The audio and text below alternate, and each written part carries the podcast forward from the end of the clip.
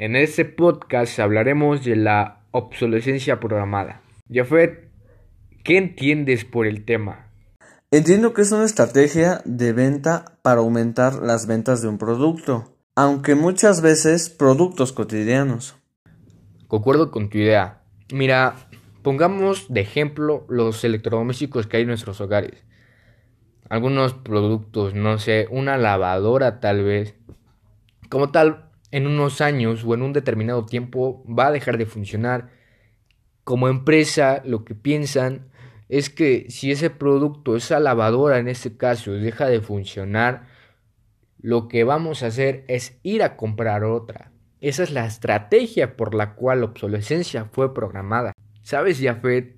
Ahora que estamos hablando de eso, me entró la curiosidad de preguntarte si alguna vez has comprado un producto y de repente ha dejado de funcionar sin ningún motivo lógico.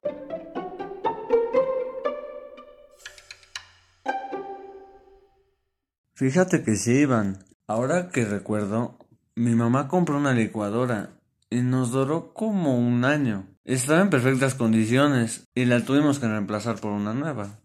Interesante, ¿eh? Como comentas, pues en este caso tu licuadora duró un año. Precisamente eso es lo que buscan las empresas, darle un tiempo de vida útil a un producto.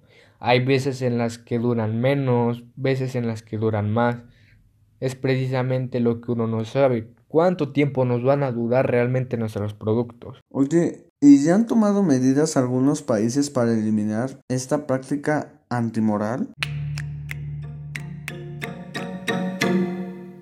De hecho, sí, Jafet, muy buena pregunta.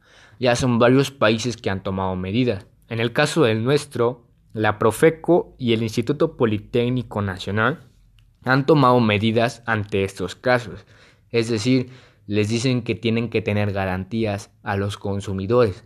En caso de que un producto falle, la empresa debe de canjear o darle un reembolso a los consumidores. Bien sabes que el medio ambiente es el segmento más afectado en esta parte de la obsolescencia. ¿Tú qué piensas? ¿Qué solución le darías ante este caso?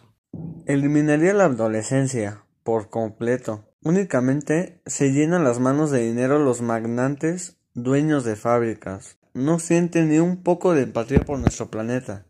Exacto, en parte hay que ser realistas. Esta llamada obsolescencia no la crearon con el fin de tener estabilidad económica.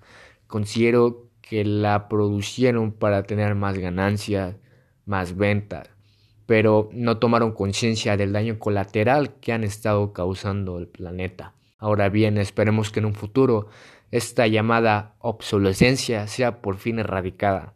Con esto acabamos de finalizar esta sesión. Esperamos que te haya sido útil esta información. Nos vemos en el próximo podcast. Gracias.